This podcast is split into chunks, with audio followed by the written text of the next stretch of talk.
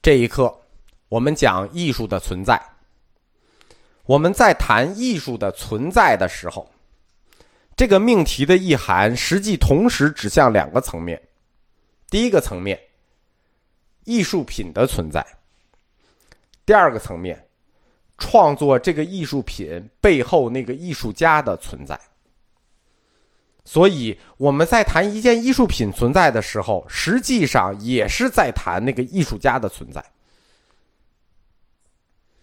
正如艺术家不能孤立的生活在这个世界上一样，任何一个艺术品它也不是孤立存在的。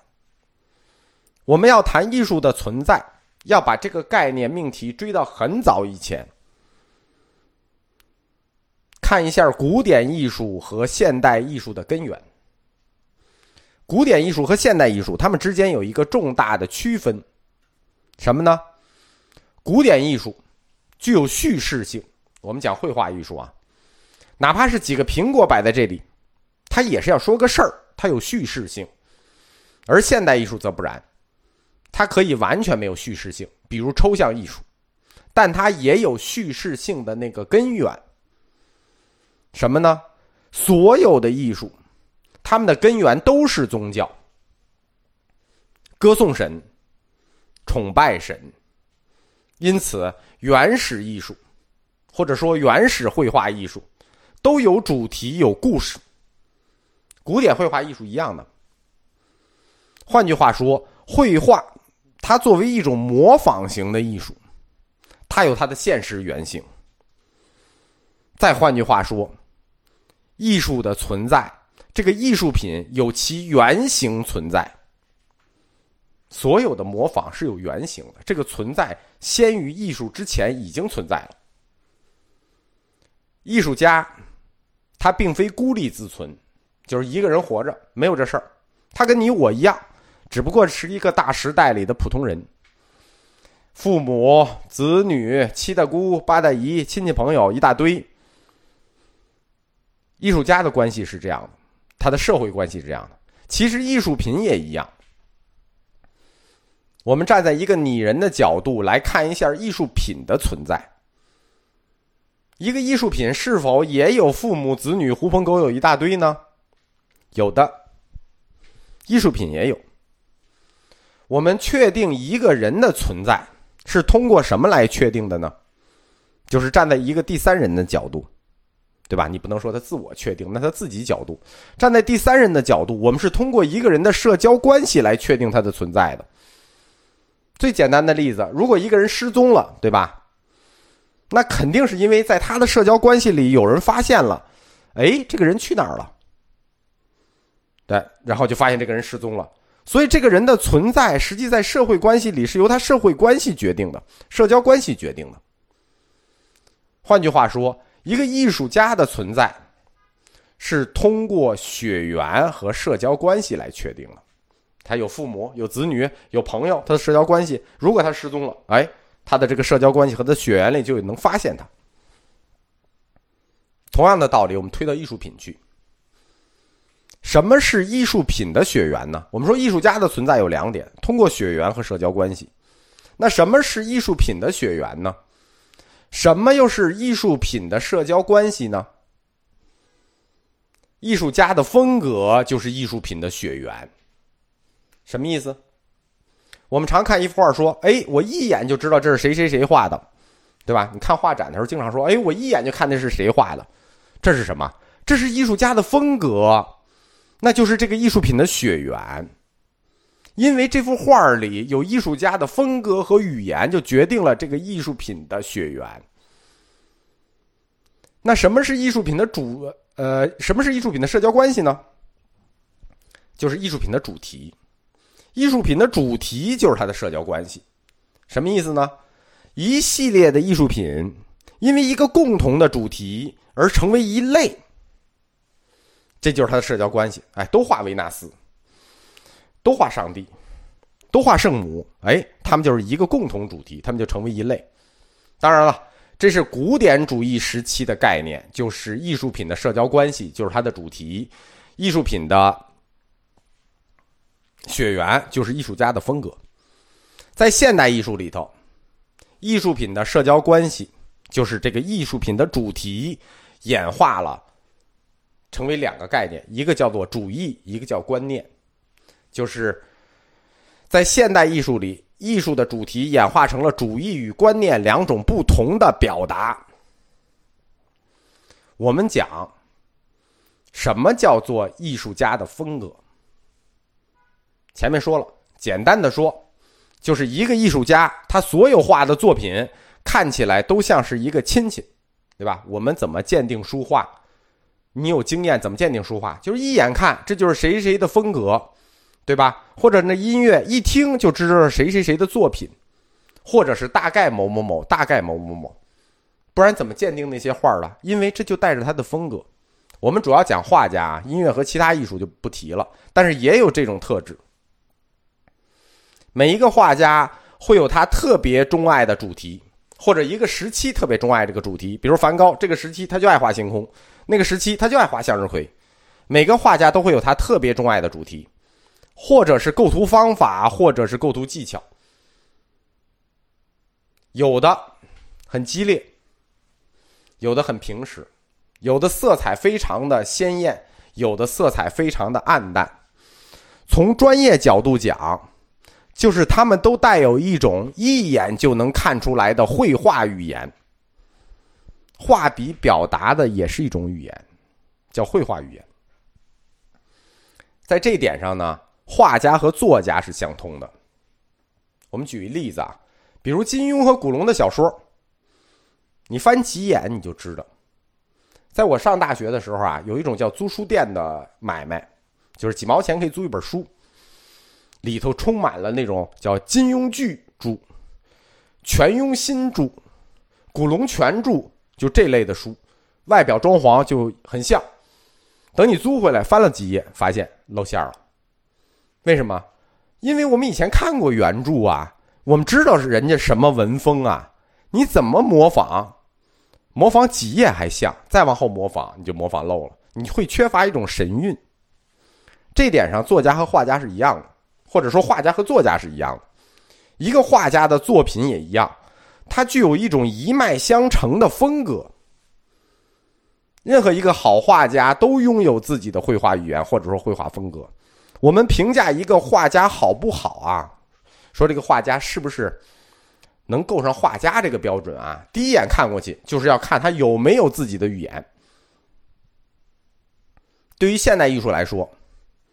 一个画家除了要有他自己的语言之外，还要有他自己独特的主义和独特的观念，对吧？就跟那笑脸似的，所有人都那傻笑那样。哎，它里头蕴含着他独特的观念，除了他的语言之外，我们对绘画艺术呢，其实是有误解的。大部分人对绘画艺术品都是有误解的，因为艺术品也是有他的成长经历的，对吧？艺术家是人，他有他的成长经历。艺术品是艺术家所创造的，所以他也有他的成长经历。这就好像作家的文学作品一样，我们说作家和画家最相通。一个作家的作品也有他的童年期、成熟期，有他的代表作。好的画家，他的一生中会经历很多个创作时期，每个时期的风格都会不同。为什么呢？因为这个画家不断的在尝试去突破自我对自我的束缚。我们说的是好画家啊，普通画家往往会守着一个风格到死，这是尤其是国画类的。我们根据艺术品的风格进行分析，就是这个分析这个画家，这幅画属于他的哪个创作时期？去年七九八展过毕加索，比如毕加索，他就分很多个时期，从早期的蓝色时期。到马戏团的粉红色时期，到分析立体主义时期、综合立体主义时期，巴拉巴拉巴拉，他一生经历了很多时期。从成名的角度来讲呢，其实画家呢要比作家命好，为什么呢？因为作家往往只有他的代表作会被认可，哎，只有这部作品好，剩下的作品都是垃圾啊！因为大家有欣赏格调啊，知道就你这写的好，剩下都是垃圾。画家的。画家命就比他们好。画家一旦成名，他的作品是追认式的，什么叫追认识的？就是一个作品成名之后，他追认了所有的作品，他都都认了，都可以成，都算名画。其实，一个画家往往只在他的鼎盛时期有几幅代表作，甚至有的画家一生就有一幅作品好。但是他一旦成名，我们往往就认可了他所有创作时期艺术品的整体。有没有这种画家？其实这种画家挺多的啊，一辈子就那一两幅画好。一旦一个画家成名了，那么就可以肯定他创作的所有作品，他不同时期的作品，其实即使是垃圾，也都具有了收藏价值。这是我们普通人对艺术误解所造成的，但这种误解已经形成了潮流，不可改变了。百分之九十喜欢艺术的人，其实都是附庸风雅，包括我，我也一样。别看我讲这个课，我也是附庸风雅。我们大部分人都是俗人，我们关心的其实是艺术品的价格，不是艺术品的价值。价格是钱，价值才是艺术。但这没有什么可悲的，因为艺术发展到现代主义阶段的时候，甚至很多艺术家们也这么想。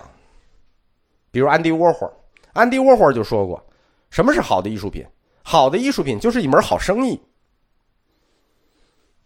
万幸的是啊，不是所有的艺术家都是安迪沃霍尔，对吧？不是所有的评论家都是我，不是所有的艺术家都是安迪沃霍尔。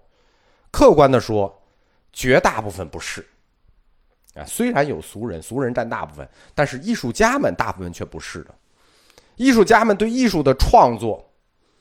来源于一个能够持续激发他们创作激情的根源动力，就是这些艺术家之所以创作，有一个持续激发他们的动力，是他们的根源动力。这个动力是什么呢？就是我们这课的主题——艺术的存在，就是存在的概念。存在这个概念，在两种时间观念上，对画家产生了一种巨大的压力和吸引力。什么叫存在的概念在两种时间观念上产生了压力和吸引力呢？哪两种时间观念呢？第一种，艺术品的存在是永恒的，这是一种时间观念，永恒观。第二种时间观念就是艺术家的存在是短暂的。啊，两种时间观，我是短暂的，但作品永恒。艺术家们通过艺术品将自己短暂的生命。化为了永恒，将他们短暂的存在化为了永恒，就是存在的概念产生的这种压力与吸引力，驱动着画家那种持续的激情。一个时代有一个时代的激情，艺术家们不是孤立自存的。我们前面说，他们是这个时代里的一群人，不是一个人啊，是一群。所以。因为在一个时代里，他们就会拥有一样的风格，或者说类似的风格吧，不能说一样，拥有类似的风格或者类似的思想观念以及类似的情感。只不过艺术家比我们普通人走得更远，就和我们一样，思想观念一样，感情也一样。这些艺术家们，他们本身是社会的小众啊。所以他们往往会自发的组织成一些艺术的画派或小团体，用我们的话讲就抱团取暖呗。很少有孤零零存在的画家，就单崩一个很少。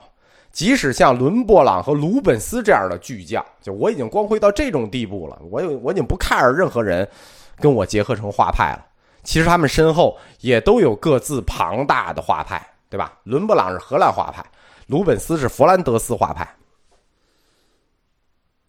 艺术家的社交关系，就是他自己的朋友圈子，他自己的画派和小团体，他的社交关系，其实就决定了艺术品的相似性。你想，他的这伙朋友，他之所以跟这些艺术家结合成朋友，就是因为我们的艺术风格相似，我们的观念相似，我们的情感相似，所以社交关系决定了艺术品的相似风格。那反过来说也可以。就是艺术品的相似风格决定了艺术家的社交关系。当然了，你画的跟我画的，哎，咱俩风格很像，那咱俩肯定是朋友。我画的颜色特亮丽，你画特昏暗，放心，咱俩肯定不是朋友。所以，艺术品的相似风格让艺术家们互相吸引，艺术家们互相吸引，又推动了艺术品风格的相似性。他们互相决定。在一个时代里，画家很多，那一伙一伙的，有的风格类似，有的风格相异。某一种艺术风格取得主流地位，这跟这个时代的精神和风俗，我们说相向而行，所以它取得主流地位。那有的呢，可能与这个时代的精神与风俗相悖，它就消亡了。在一个时代里，有各种各样的艺术风格，有的存在，有的消亡，但最终留在历史里的这些大师们，我们讲伦勃朗啊、鲁本斯啊、提香啊等等等等，留在历史里的大师，实际都是那个时代艺术家族的领袖。我们就讲他这个小画派叫一个艺术家族吧，都是那个时代里一个艺术家族的领袖，是一群画家中间的代表人物和佼佼者。这些艺术家族，就是具有同样风格的艺术家的抱团小团体。他们这种存在，还涵盖在一个更广大社会范围的存在里。就是他们这些小画派呢，是在覆盖在一个更大的存在里的。我在前面课里讲过，西方绘画史就是纠缠的两只白人，以意大利为首的拉丁裔后拉丁族后裔。以荷兰为首的日耳曼族后裔，整个西方绘画史啊，就这两只白人的事儿，其他人都是配角，主角就这两只白人。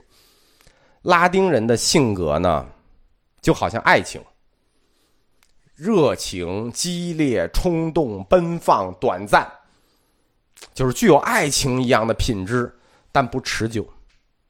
而日漫人的性格呢，则如婚姻。冷静、坚强、教条、忍耐、稳定，但是没有激情，对吧？爱情总是不持久，婚姻总是没激情。他们的民族特质也都存在于他们的绘画作品之中，就是他们的民族性和他们的艺术品之间也是互相存在着的。艺术家的存在和他的生活。和我们每个人一样，吃多了也撑，挨打也疼。跟我们一样，也有同样的利益，同样的信仰。不同的呢？不同的只是他们更敏感，他们感受的情感度更高。我们前面讲过啊，艺术家对世界和生活的感受，是我们时代普通人的感受，只是他比我们更尖锐、更敏感。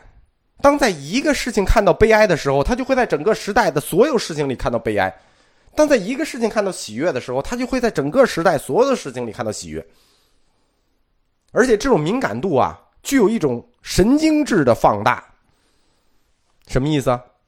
比如一件事情，它实际的伤害啊，比如一件事情，正常事情伤害值最高是一百分，那碰见一件事，普通人觉得这个伤害值只有五十分。但如果这件事同样的到艺术家那里，他就会把这种情感放大，哎，爆表了，满分才一百分，但是他觉得我受到的伤害是五百分，都超超过极限五倍了。那到这个时代的另一群人里，就会出现一个相反的现象，就是到我们哲学家这儿，别人觉得是五十的痛苦，我们觉得哎才有五，啊，就一下就缩表了。艺术家会爆表，哲学家会缩表。对于艺术家来说啊，痛苦如此，喜悦也如此，每种情感都是如此的，就是那种敏锐的放大。所以在普通人眼中的艺术家，或者说艺术家的存在，总是带有一种神经质般的气息。一个时代的我们的存在，决定了艺术家的存在，进而决定了艺术品的存在。比如，某个国家的艺术家，那生活在某个国家之间的某个国家的我们之间，或者某个画派的艺术家，他特别喜欢某个主题，他特别喜欢某种色彩、某种风格，或者说他特别喜欢表达某种情感。比如像日本的什么侘寂啊、物哀啊，他特别喜欢表达某种情感，其根源是。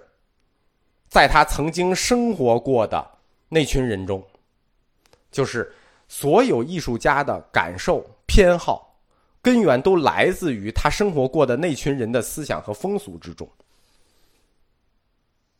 所以说，一个时代的存在，就是艺术品风格的存在，就是艺术家的存在。